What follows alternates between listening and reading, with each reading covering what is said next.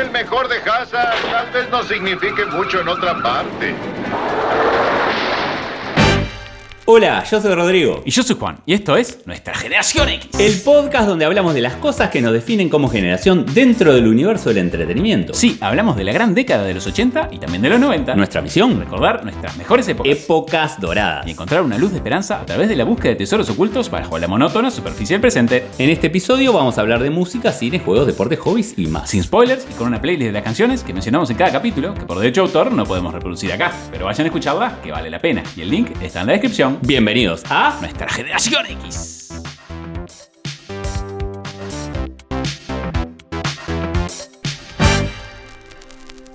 Hola Juan, ¿cómo estás? ¿Cómo estás, Rodrigo? Muy bien, acá en un estudio alternativo. Excelente. Nos vinimos al galpón del tío Jesse a grabar. Y por eso me traje la armónica para la música country y para adelantarle a la gente de qué vamos a hablar hoy. Mirá, me sacaste en frío, pero igual.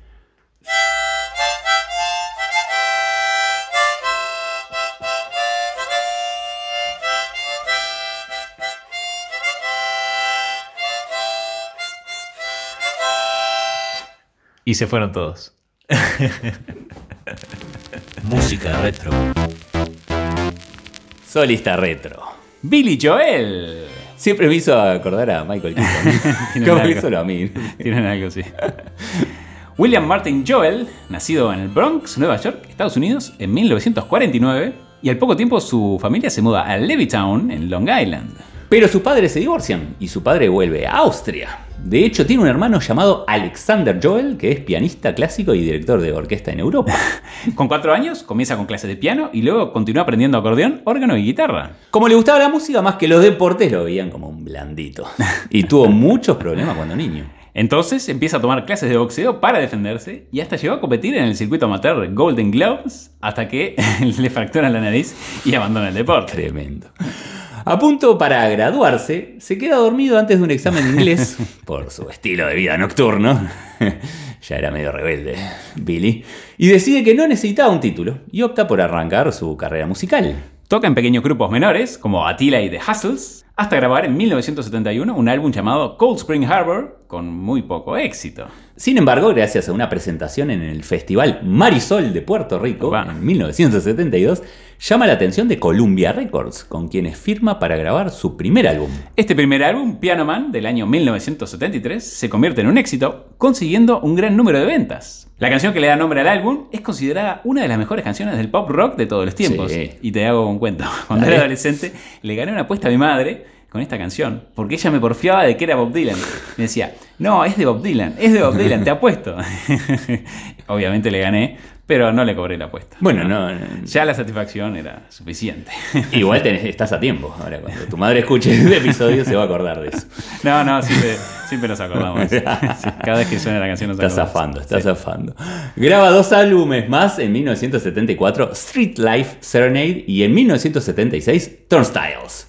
Pero no es hasta 1977 cuando sale su álbum The Stranger, que gana disco del año en los premios Grammy y es considerado uno de los mejores álbumes de todos los tiempos por la revista Rolling Stone. Y de este álbum, la canción Just the Way You Are, que también gana el Grammy a la canción del año, se convierte en su canción insignia, que también fue elegida por la Rolling Stone como una de las mejores canciones de todos los tiempos. Sí, notable. Su siguiente álbum, 52nd Street, de 1978, lo consolida ganando el Grammy a Mejor Performance Vocal de Artista Masculino. En los 80 se convirtió en un artista más político y más rockero. Temas como Good Night Saigon, de 1982, acerca de la guerra de Vietnam, Sí. O We Didn't Start the Fire, del 89, nos muestran un poco el perfil del artista en esta década. Sí. En 1993, luego de grabar su álbum número 12, River of Dreams, decide retirarse. La canción del mismo nombre le dio a Joel su último top 10 hasta la fecha. Pero vuelve al estudio en el año 2001 para sacar un álbum de música clásica con su amigo, el pianista británico-coreano Richard Hyun-ki Jo, llamado Ah. Fantasies and Delusions. Se casó cuatro veces. Se da mucho, ¿no? Juan? Sí, sí, El ambiente sí, de la música, mucho divorcio, casamiento. Sí, sí, sí, no sé por qué, pero... Quedás solo vos, ¿eh? Como role model para los músicos casados. Aunque está retirado, entre comillas, continúa componiendo canciones y haciendo giras, muchas veces con su amigo Elton John. Sí. Ganador de 6 Grammys, incluyendo el Grammy Leyenda por su contribución a la música, es el sexto cantante con más ventas en los Estados Unidos, superando la barrera de los 100 millones. de Tremendo. Fue incluido en el Salón de la Fama del Rock and Roll en 1999, así como también en el Salón de la Fama de los Compositores y Cantantes en el 92. Para ir terminando, algunos datos más del artista. Creó una empresa de botes en 1996, la Long Island Boat Company. Parece que es fanático de los botes. En 2010 abre una tienda de motocicletas retro en Oster Bay, en Long Island. Atención a este dato. Luchó contra la depresión por varios años cuando era joven y en el año 1970 dejó una nota de suicidio. Se tomó un frasco de betún para muebles y cuenta más tarde. Tomé betún porque tenía mejor sabor que el hipoclorito. Increíble. Es internado en el hospital Meadowbrook, puesto en vigilancia por suicidio y recibe tratamiento. Sí, como siempre nos gusta traer este tipo de historias, ¿no, Juan? Porque es increíble, ¿no? Luego Sí. se transforma en uno de los mejores músicos de la historia, ¿no? Sí, sí, sí. Qué sí. tema, ¿no? Pero nos vamos con un tema un poco más alegre. Sí, claro. Billy Joel recibió su diploma de secundaria Aquel que perdió por no haberse dormido, ¿te acuerdas? 25 años después, otorgado por el Consejo Escolar. Más adelante recibe múltiples doctorados honorarios. Muchísimo, sí. Y Juan, ¿cómo arrancamos esta playlist? Y arranco con un hit que me encanta, Uptown Girl. Buenísimo. Del álbum An Innocent Man del 83. Gran hit con un aire bastante humorístico, sobre todo por su videoclip, que fue parte de lo que me atrajo de este tema cuando salió. Ah, bien. Recomiendo que lo vayan a ver. La canción habla de un muchacho de clase baja que se enamora de una chica de clase alta. Wow. Y la chica que aparece en el videoclip, la famosa modelo en ese momento, Christy Brinkley, termina siendo su esposa. Es cierto. Canción inspirada en la música de Frankie Valli and the Four Seasons. Y el videoclip refleja un poco esto también. Hace como de un italoamericano trabajando en una estación de servicio bastante mugrosa. Cuando llega ella en un Rolls Royce a cargar nafta. Es buenísimo. Uptown Girl alcanzó el número 3 en el Billboard Hot 100 durante 5 semanas consecutivas. En el Reino Unido alcanzó el número 1 durante 5 semanas y fue el segundo sencillo más vendido en el 83. Fue su único número 1 fuera de Estados Unidos. Contanos tu primera canción. Arranco con We Didn't Start the Fire. Qué buen tema. Qué buen tema, ¿eh? Del disco Stormfront de 1989. Nominada a los Grammy del 89 como canción del año, fue el tercer single de Billy Joel en llegar al número 1 en Billboard Hot 100. Habla de todos los acontecimientos que pasaron entre el nacimiento del cantante hasta el momento de componer la canción y que los baby boomers no tenían la culpa de todo lo malo que estaba pasando. Por eso el no encendimos el fuego. Y es increíble como relata todos los acontecimientos año a año, porque mete como cinco por año. Y recuerdo que sonó por todos lados todo el tiempo y me encantaba. Sí, Me sí, sí. Lo que yo nunca la relacioné con Billy Joel. No sé, tiene canciones tan distintas, Mm. Sí, que- es cierto. estilos tan distintos Es que es, es difícil. Que si no conoces su discografía, es Claro. difícil ubicarlo. Sí, sí, sí. Es, es interesante eso, está bueno. Tu segunda canción. Bueno, otro temazo. Just the Way You Are. Uf, qué bueno. Single principal del álbum The Stranger de 1977. Una de las canciones románticas que más nostalgia me trae. Solo tenía un año cuando salió. Y recuerdo que a mi padre le gustaba y sonaba bastante a menudo en mi casa. Ah, mira. Canción con una onda muy similar a otra que me encanta, que seguro la conoces. I'm Not in Love, de 10 centímetros cúbicos. Sí, Qué sí, buen sí, tema sí, ese. sí, qué bueno. Sobre todo por ese piano Fender Rose y los coros que le acompañan. Amo ese sonido bien 70s. Usado también por el gran John Paul Jones de Led Zeppelin, por supuesto. Eh, Siempre el dato de Led Sí, Zeppelin tiene tiene que estar. tiene que estar. Se convirtió en su primer eh, sencillo en llegar al top 10 en Estados Unidos y en el top 20 en el Reino Unido, alcanzando el número 3 y el número 19 respectivamente. Y este dato interesante, melodía que le vino a la cabeza mientras soñaba, y esta canción está relacionada con la otra que traje, Uptown Girl, porque ambas eran una sola misma canción, pero al final terminan separándose siendo dos diferentes. Ya. Genial eso, ¿no? Sí. También inspirada en Frankie Valli. Excelente. Muy bueno, Frankie Valli. Sí. Me encanta. Contanos tu segunda canción. Mi segunda canción es The River of Dreams. Sí, este mazo también. Canción del disco del mismo nombre del año 1993. Número 3 en Estados Unidos y Reino Unido y número 1 en Australia y Canadá. Y fue su último top 10. Tiene unos coros de gospel geniales.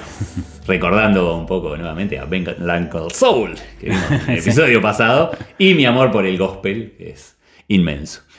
Un personaje lo quiso demandar por 10 millones de dólares porque decía que la mitad de The Rivers of Dreams estaba basada en una canción suya de 1986. Billy Joel dijo que no tenía idea de quién era esta persona y que nunca eh, había escuchado su música. Bueno, la demanda fue retirada.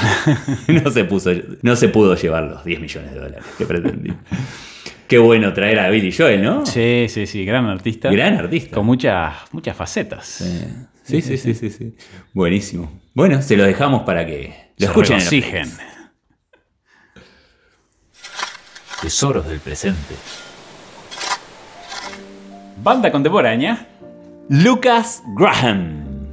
Banda de pop soul danesa. Sí, para los que pensaban que los daneses no podían hacer buena música. Como no, los vikingos hacen buena música. Sí. Contemos de la banda. Sí. Lucas Forge Hammer. Vocalista. Mark Falgren. Batería. Magnus Larsson. Bajo. Morten Ristor. Teclados. Lucas Forgehammer, nacido en Freetown, Cristiana, Copenhague, en 1988. Es compositor, cantante, multi-instrumentista y actor danés, pero de padre irlandés. Así que pasó parte de su infancia en Irlanda. Viste, acá está el secreto de la buena música. Los daneses siguen sin hacer buena música. No, No. mentira, mentira. De niño también actuó en varias películas danesas muy populares llamadas Krumern. A los 8 años entró en el coro de niños de Copenhague. Y además de entrenar la voz, desarrolló un gusto por la música clásica, como Billy Joel. Musicalmente hablando, empieza a fascinarse por la música tradicional irlandesa, ¿a quién no? Y el Sí. hip hop de la mano de Dr. Dre. Bien. Por las letras, pero también por haberse criado entre el crimen y las drogas de su vecindario. ¿Viste, Mirá. no? Imagen distorsionada de Dinamarca, ¿no? Ah. Para nosotros. sí. Eso era como que no pasaba ya, ¿no? Sí. Después de pasar seis meses en Buenos Aires, Y de ahí viene, ¿no? Capaz que viene ahí. regresa a Dinamarca en 2010 y forma la banda Lucas Graham con sus amigos del secundario. La banda se forma en Dinamarca en 2011 y suben los videos caseros de Drunk in the Morning y Criminal Made a YouTube y Facebook, que son vistos por miles de personas. Firman un acuerdo de grabación con Copenhagen Records, parte de Universal Music Denmark, del que ya formaban parte y sale un primer trabajo solo en Europa llamado Lucas Graham en 2012. Cinco veces platino en Dinamarca, realizan giras por Reino Unido, Holanda, Noruega, Suecia, Alemania, Austria, Francia y España. En 2013 ganan nuevamente Opa. EVA, European Border Breakers Award, y firman con Warner Bros. con la intención de lanzarlos en Estados Unidos. Pasan varios meses en Los Ángeles escribiendo y grabando. En Estados Unidos, el single Seven Years aparece en un episodio de Conan en diciembre del 2015 y la canción llega al número 2 del Billboard Hot 100. El lanzamiento del álbum Lucas Graham Blue Album de 2015 en los Estados Unidos les da proyección mundial, llegando al 3 del Billboard 200, al número 1 en Australia y Canadá y al 5 en Irlanda. Gracias a esto realizan una gira por Estados Unidos y Canadá el siguiente año. Luego de esta gira, el tecladista Casper Daugard deja la banda ya que la vida de giras no era para él. Una lástima, ¿no? En diciembre de 2016 son nominados a tres Grammy Awards, Álbum del Año, Canción del Año y Mejor Performance por una banda o dúo. En septiembre de 2018 sacan su tercer álbum hasta la fecha llamado Three The Purple Album. Es una banda nominada a varios premios, incluyendo los MTV, iHeartRadio Music Awards o los Billboard Music Awards. Al día de hoy, la canción Seven Years tiene más de 1.25 billones de escuchas en Spotify. Escucha esto, uno de cada seis personas del planeta supuestamente la escucharon. Una locura. Tremendo, ¿no? Y lo último de la banda, el sencillo llamado Happy For You del año 2021. Contanos tu primera canción. Y bueno, le robo a Juan una técnica que él utiliza siempre, el primer sencillo de, de la banda, You're Not There, del álbum Lucas Graham, Blue Album de 2016, pero ya venía del anterior álbum, Lucas Graham, llegó al puesto número 2 en Bélgica y al puesto 20 en el Adult Top 40 de Billboard. Es un tema que, bueno, arranca con un bajo y una batería bien, bien lento y después bastante duro ¿no? para, para- para esta banda de jóvenes, ¿no? Me encanta este tema, me encanta y es de los primeros que escuché de, de la banda. Muy bueno. Y muy buena voz el cantante. Sí, Muy sí, buena sí, voz tiene. Es excelente como canta este muchacho. Tu primera canción, Juan. Share That Love, sencillo del 2020. Me gustó esta canción por la onda que trae, cómo juega con la letra y el ritmo y la melodía, y bueno, cómo sube la voz es tremendo. En un comunicado, Lucas dice: Crecí en un vecindario donde si tenías algo lo compartías. El lugar se llama Cristiaña. La comunidad opera desde el concepto de que nadie es dueño de su casa y que puedes hacer lo que quieras siempre y cuando no inhibas a otros de hacer lo que quieren. A pesar de todas las ventajas de vivir en Cristaña, también hubo problemas con la policía o problemas con las pandillas en la ciudad. He tratado de encarnar todo esto en esta canción y cuando la escucho me acuerdo de algunas de las formas en que nuestra comunidad realmente se ha unido, como todas las grandes fiestas que hemos organizado o las enormes protestas en las que hemos marchado contra el gobierno amenazando con desalojarnos de Cristiaña. En estos tiempos difíciles, supongo que es más importante que nunca compartir lo que tenemos, especialmente tu amor. Opa. Contanos tu segunda canción. ¿Cómo no? Una canción que me encanta también de esta banda, Drunk in the Morning. Muy buen tema. Muy buen tema. Arranca, viste, con un pianito. Está genial. De su primer álbum, Lucas Graham llegó al número 1 en Dinamarca y al 127 en el UK Single Chart. Me gusta mucho esta versión, elegí la de Spotify Sessions. Mm, está buena, en vivo, sí. se ve que son una banda que, a pesar de ser muy jóvenes, tiene muy buena relación con el público. ¿eh? Se mueven muy bien. Y hasta se anima a pedir una cerveza y todo. y es una canción con mucha fuerza y una buena dosis también de teclado y bajo que otra vez se luce con la voz. Es, es genial. Este tema me encanta. Bueno. Contanos tu segunda canción. Strip No More, del álbum Lucas Graham del 2016. Habla de una stripper que conoció y que dejó de hacer striptease. Esta canción me gustó por todos los cambios que tiene, cómo juega también con la letra y el ritmo, y cómo explota con ese ritmo funky bastante retro con coros y vientos incluidos. Muy buena. Canción que llegó al número uno del Danish Single Charts. Sí. Muy buena. Y también muy buena la versión del Spotify Sessions de ese tema. También hace chistes y es porque el baterista le gustan las strippers. ¿no? Es bastante canchero. Sí. Y bueno, por algo está- están arriba, ¿no? Están arriba. Tiene una conexión Están con la gente. Viste que estamos estabilizando las playlists, ¿no? Eh, música suave con suave. Billy Joel y Lucas Graham son bastante parecidos. Vamos variando, vamos variando. Playlist, playlist darts. Ya estamos lejos de los contrapuntos que hacíamos antes. Así que Juan, Vayan a escuchar esta playlist que vale la pena. Hobbies y deportes retro. ¿deporte o juego retro? Las bochas. Me encanta, debo decirlo. Deporte que consiste en que un jugador sitúe sus bochas lanzándolas lo más cerca posible de un objeto llamado balín. El adversario intenta a su vez de colocar sus bochas aún más cerca de ese balín, pudiendo sacar de un golpe las bochas adversarias que se lo impidan. El juego se inicia lanzando el balín o bochín por quien ha ganado el sorteo. Y el mismo jugador debe jugar la primera bocha mediante arrime, que es posicionarla lo más cerca del balín. A continuación, el adversario debe jugar su bocha de arrime, tratando de acercarse más al balín o bochín para quitarle el punto, al contrario, o bien haciendo un bochazo para buenísimo. despejarla del camino. Eso es buenísimo. El bochazo es lanzar por el aire Claro. mediante una carrera la bocha propia buscando impactar una bocha adversaria. Si no lo logra, debe jugar sus siguientes bochas hasta lograrlo. Enseguida, el equipo que inició el juego buscará aumentar sus puntos. Cuando las bochas estén todas jugadas, un equipo cuenta tantos puntos como bochas tiene más próximas al balín o bochín, que la mejor bocha de su adversario. Y gana el partido el equipo que logra primero el puntaje acordado. 9, 11 o 13 puntos. También decir que se juega sobre una superficie de material sintético o de tierra nivelada de 24 a 27 metros de largo por 4 metros de ancho. Y contemos un poco de historia. Está íntimamente relacionado con los bolos británicos o la petanca francesa, que a su vez son juegos desarrollados a partir de otros jugados en el Imperio Romano. Como los bolos que hablamos en el episodio 20. Exactamente. En su versión presente fue desarrollado en Italia, llamado Bochas. Del italiano boche o bocha en singular, que significa bola o cabeza. Ahí está. Me duele la bocha. Al principio jugado solo por italianos e inmigrantes italianos por todo el mundo, ahora es muy popular en Latinoamérica y en el Adriático. Croacia, Serbia, Montenegro o Bosnia-Herzegovina. Hmm. Existen numerosas asociaciones en los Estados Unidos, inicialmente creadas por inmigrantes italianos, Obviamente. obviamente. La máxima autoridad en la materia, sin embargo, es la Federación Internacional de Bule, Abreviada FIB. creada en 1946 en Francia, reconocida por el Comité Olímpico Internacional. Y algunos datos más. La bocha es una esfera metálica o sintética de entre 10 y 11.5 centímetros de diámetro y de un kilo de peso aproximadamente. Y el balín o bochín es una esfera de madera o sintética de 45 milímetros de diámetro aproximadamente y un peso de entre 65 y 80 gramos. Se puede jugar individuales, en pareja o en tercetos. Y un dato muy interesante es que gracias a la accesibilidad de las bochas a personas de todas las edades y capacidades, ha visto crecer su popularidad entre los programas de los Juegos Olímpicos Especiales. Es cierto. Mirá este dato. Hoy día es el tercer deporte más jugado entre los atletas de las Olimpiadas Especiales. Notable. Notable, ¿no? Sí. Me encanta, es bien alma de viejo. Sí, sí, sí.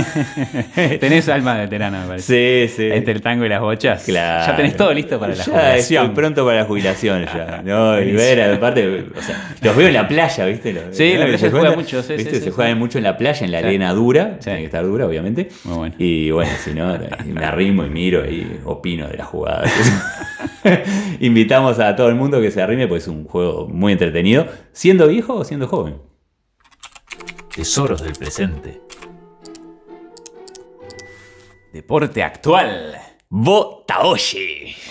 Deporte muy bizarro y un tanto violento que se practica en Japón. Sí, ya aprovechamos a dar nuestro dato de Japón. Por supuesto. Es la traducción literal de la caída del poste o hacer caer el poste y sería la versión japonesa del popular capturar la bandera. Pero con varias diferencias. Es mortal. Tenemos que ir a Japón, Sí, por tenemos favor. que ir a grabar a Japón. La historia y la tradición del Botaoshi están envueltas en un profundo misterio, siendo un tema de feroz debate, casi como el propio deporte. Se cree que el deporte fue jugado por primera vez en 1945 por la milicia japonesa, obviamente como una manera de prepararlos para la batalla en un periodo muy complicado para el país. Esto explicaría por qué los nuevos cadetes de la Academia Nacional de Defensa de Japón juegan al Botaoshi, como parte de la famosa ceremonia de introducción anual de la institución. Increíblemente, los niños y los adolescentes también juegan a este deporte, solo en ocasiones especiales como en jornadas deportivas o fiestas culturales. Tremendo. Acá, viste, dijimos tremendo, pero con sorpresa. Sí. Tenemos varias maneras de decir Hay tremendo. que hacerlo. Tremendo. ¿Cómo se juega? Involucra a dos equipos de 150 jugadores. Y esto no es un error, ¿eh? Sí. Dos equipos de 150 jugadores. Cada equipo se divide a la mitad para formar las unidades ofensivas y defensivas. Ambas defensas son distinguibles por sus prendas blancas, mientras que las unidades ofensivas tienden a usar colores brillantes para evitar tanta confusión como sea posible. Después de una serie de rituales que involucran movimientos coreográficos y cantos ruidosos, Tipo grito de guerra como Sí. el haka, con un capitán que pregunta y el resto que responde a los gritos. Es muy buena esa parte. el grupo defensivo se posiciona alrededor y en el poste antes de levantar sus manos para señalar que están listos para recibir el ataque.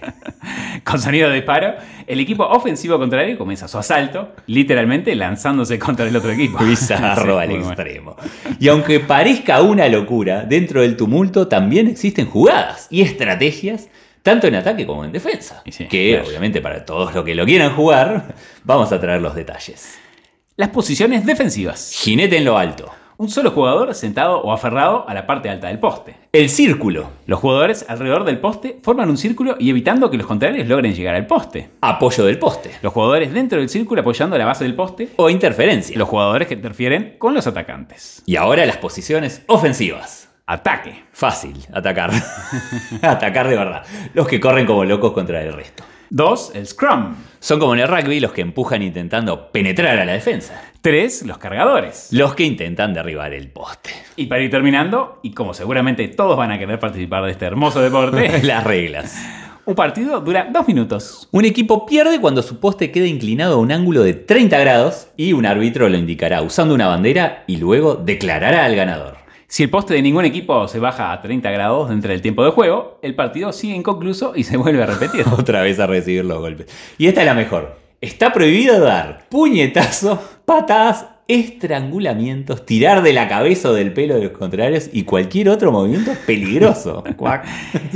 Eh, lo cual no sé si lo cumplen tanto, porque no sé las patadas por lo menos, pero pisotones del que está en el poste hacia los que quieren subir a sacarle el puesto son varias. Por suerte usan cascos protectores. Sí, sí, una locura, ¿no? Una locura esto de deporte. Bien esas locuras de los japoneses. Es buenísimo. ¿no? Y la Es gente lo disfruta, ¿no? Sí, Lo sí, goza, sí, se ¿no? grita, grita Ah. mucho. Es buenísimo. Y bueno, eh, sí, esto sí es bajo su propio riesgo. Es más que nada traer un deporte bizarro que se practica. en No lo hemos encontrado en Sudamérica. Cine retro. Silencio, terrícola. Me pongo de pie. Sí, yo también. Los Duke de casa. Los Duques de Hazard. Las lágrimas que se cayeron mientras armábamos esta parte no tienen nombre. Protagonistas Tom Wopat, John Schneider, Catherine Bach, Uno de los mejores temas musicales Sí, de sí, sí. todas las series que existieron y existen para mí. ¿Qué pensás, Juan? Sí, sí, sí, sin dudas. Estoy lagrimeando en este momento. Qué flashback increíble. Increíble. Sí. increíble. Heather Pye como el tío Jesse, Rick Hurst como Cletus, Ben Jones como Hooter y James Best como el comisario Roscoe Coltrane. Serie de televisión estadounidense emitida por CBS entre los años 79 y el 85, con 147 capítulos en total y 7 temporadas. Fue una de las series con mayor audiencia de los años 70 y comienzo de los 80, llegando al segundo lugar, Sí, después de Dallas. eh, que se emitía en TV justo después de esta serie. Inspirada en la película Moonrunners del 75 con James Mitchum, que trata de una familia de contrabandistas de licor, de Moonshine. Claro. Y la película se hizo gracias a la colaboración de un ex contrabandista que estuvo asesorando. Asesoramiento calificado. Sí. El show se trataba de dos primos, Bo y Luke Duke, que viven en la Georgia rural y están en libertad condicional por contrabandistas. También tienen una prima. ah, Daisy Duke. Y el tío Jesse, que tenían siempre problemas con los corruptos oficiales de la policía, el jefe Hogg y el sheriff Roscoe Coltrane.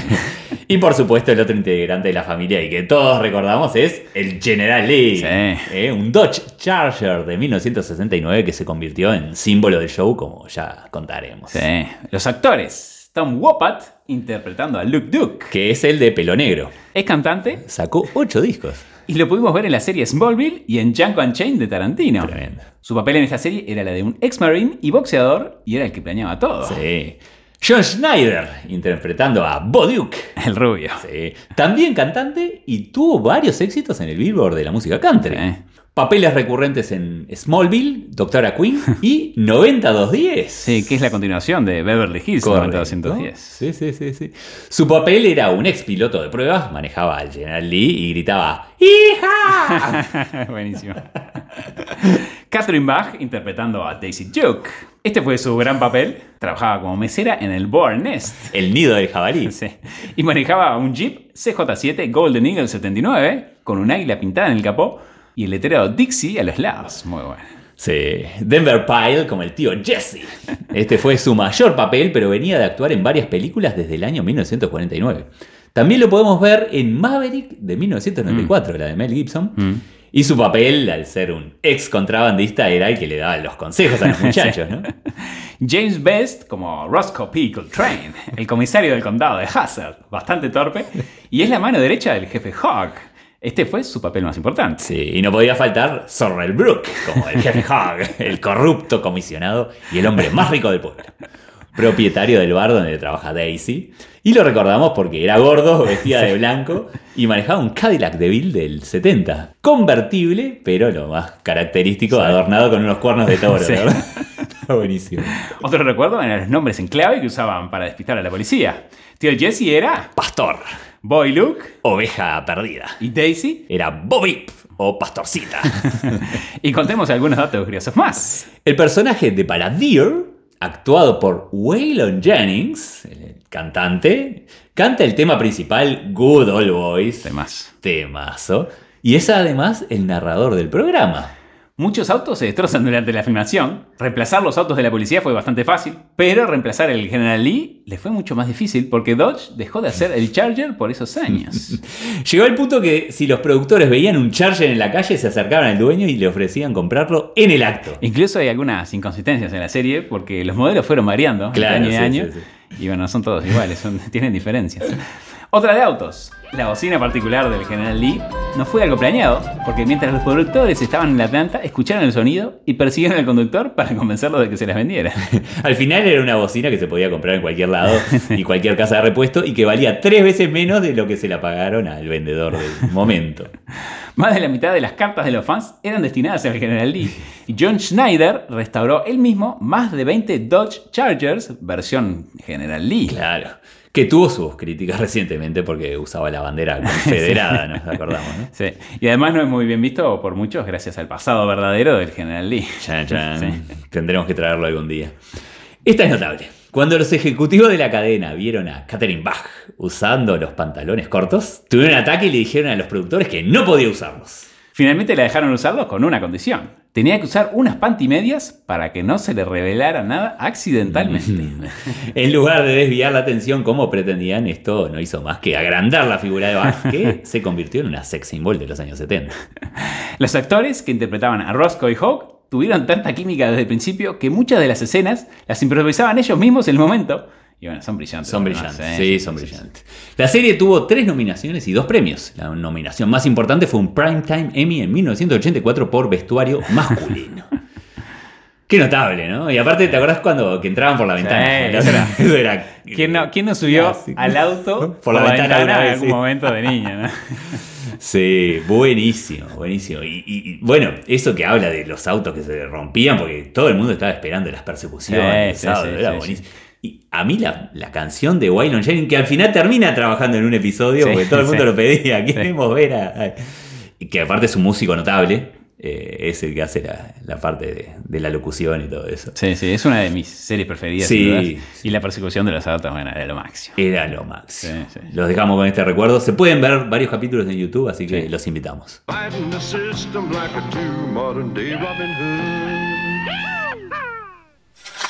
Tesoros del presente.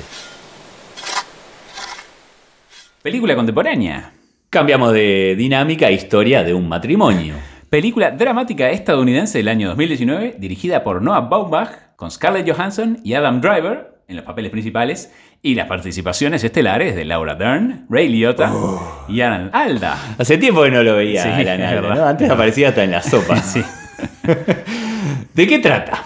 Un director de teatro y una actriz tratan de superar su divorcio mientras intentan convivir para lograr la estabilidad del pequeño hijo que tienen en común. El director, Noah Baumbach, nacido en Brooklyn en el 69, generación X. Bien ahí. Tiene varios trabajos. While We Were Young, guionista en El Fantástico Señor Fox o en Madagascar 3. Sí. Además, nominado al Oscar por esta película y por Una historia de Brooklyn en el 2005. Los actores. Scarlett Johansson, nacida en Manhattan en 1984. Yo por lo menos la vi Sí. muchas películas, ¿no? Por nombrar algunas, Lost in Translation, Match Point, Vicky Cristina Barcelona y Jojo Rabbit, que hablamos en el Sí. episodio 23. Sí, sí, las vi todas, muy buenas. Adam Driver, nacido en San Diego en 1983, es un ex-marine que prestó durante casi tres años de la Armada. Sin embargo, se rompió el esternón en un accidente de bicicletas de montaña y lo retiraron. Muy buena actuación. de Sí, sí, sí, sí. Adam. Sí, sí, para ser un ex marín, transformarse en actor. sí. Porque después estudió justamente para actor en la escuela Juilliard de Nueva York, nada más y Mm. Top, nada top. menos.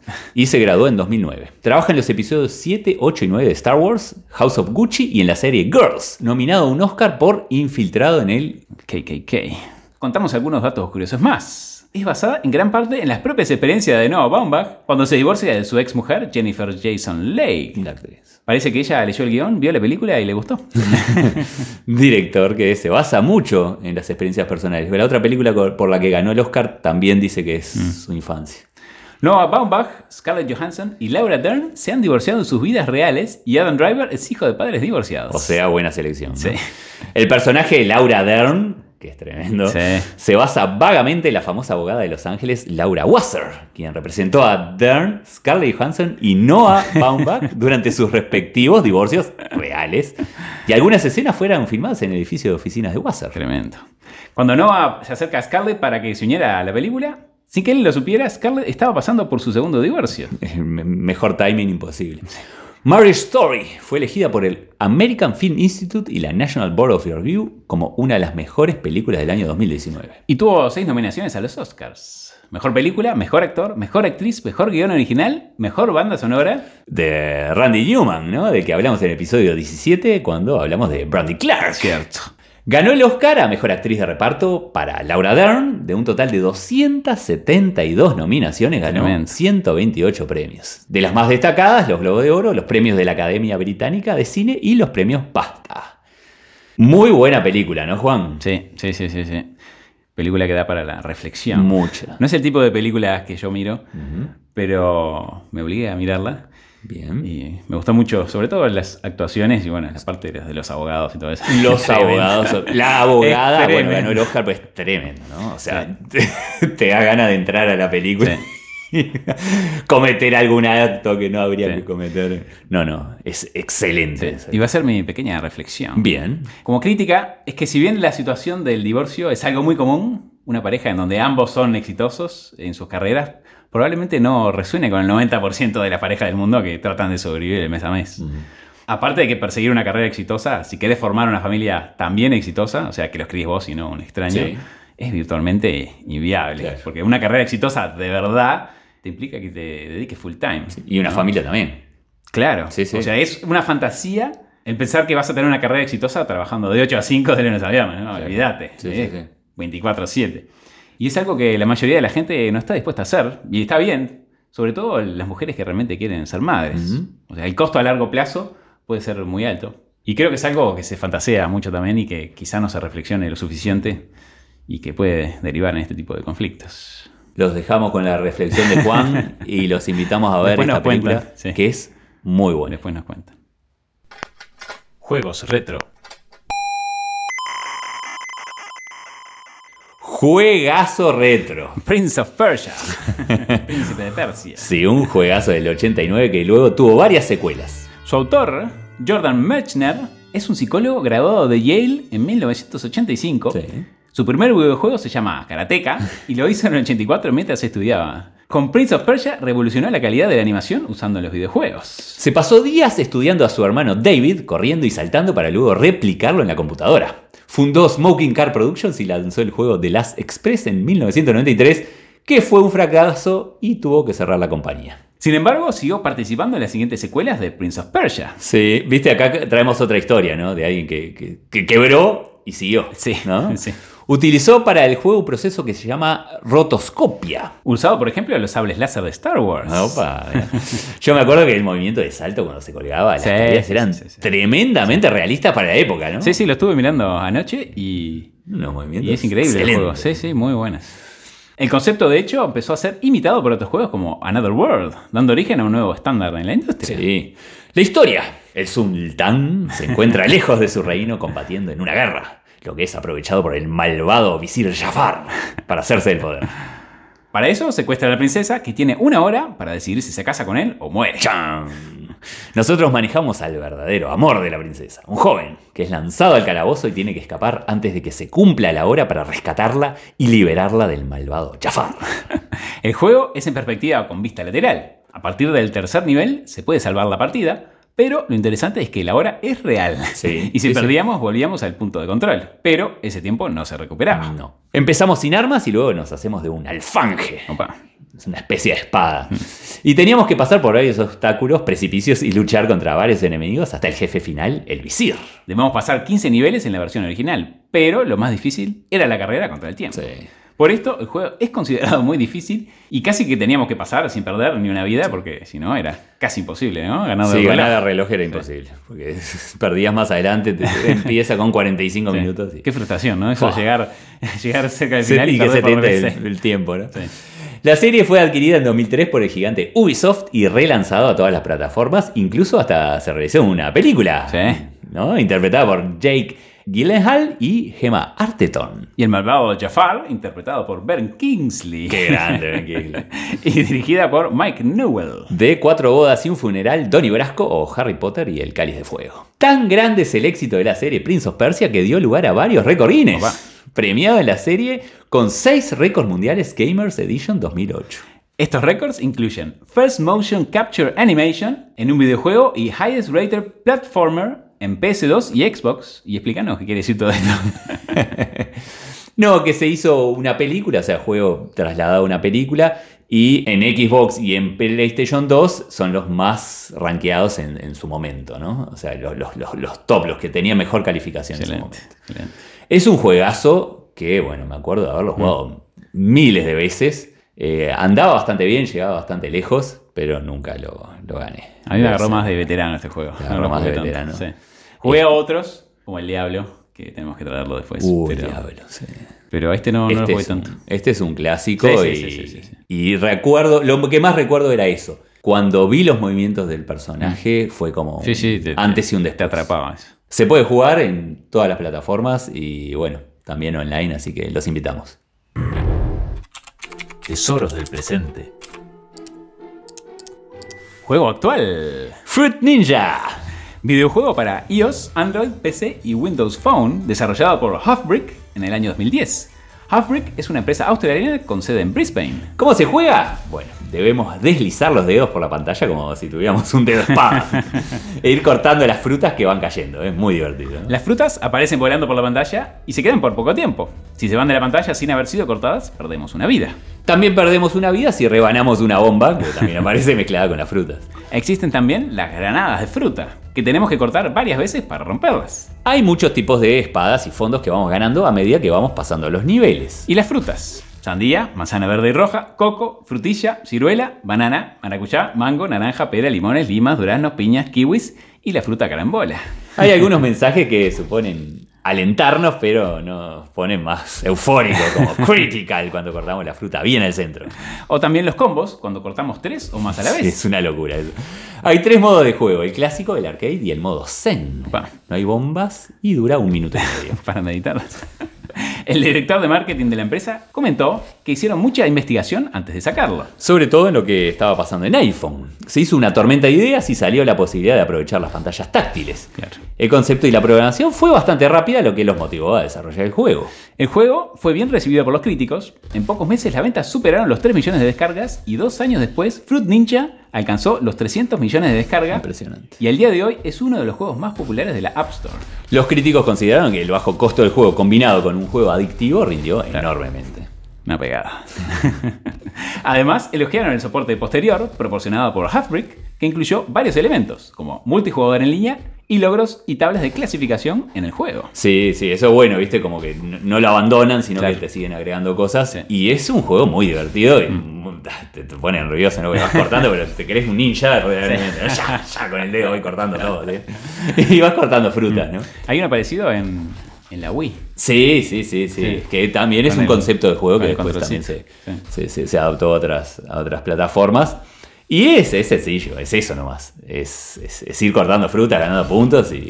Pero la verdad que es para pasar el rato muy entretenido. A mí me, me- me encantó. Me encantó este juego que, bueno, se lo dejamos para que lo puedan descargar.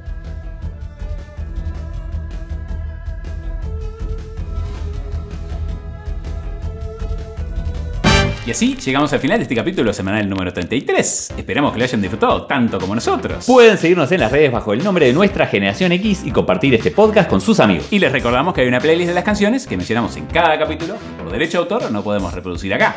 Pero vayan a escucharla que vale la pena. Y el link está en la descripción. Muchas gracias por las 5 estrellas de iTunes, seguirnos y darnos like en Spotify. Y nos encontramos en 7 días. Buena semana.